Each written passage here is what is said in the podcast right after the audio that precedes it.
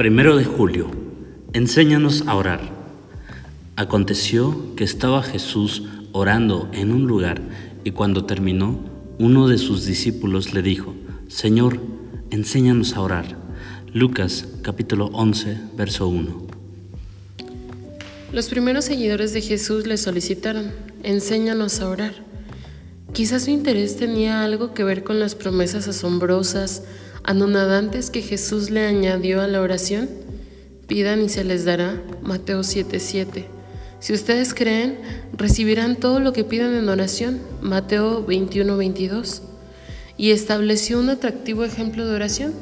Jesús oraba antes de comer, oraba por los niños, oraba por los enfermos. Jesús incluso desaparecía para dedicar toda la noche a la oración.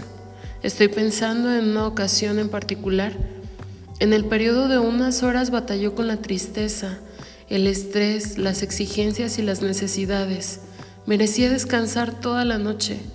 No obstante, después de despedirse de la gente, subió a las colinas para orar a solas. Marcos 6:46. Aparentemente era la decisión correcta, porque cuando una tormenta explotó sobre el mar de Galilea, Jesús caminó sobre el agua como si fuera el césped de un parque y la tormenta una brisa primaveral. ¿Cree que los discípulos conectaron ese poder con la oración? Señor, enséñanos a orar así.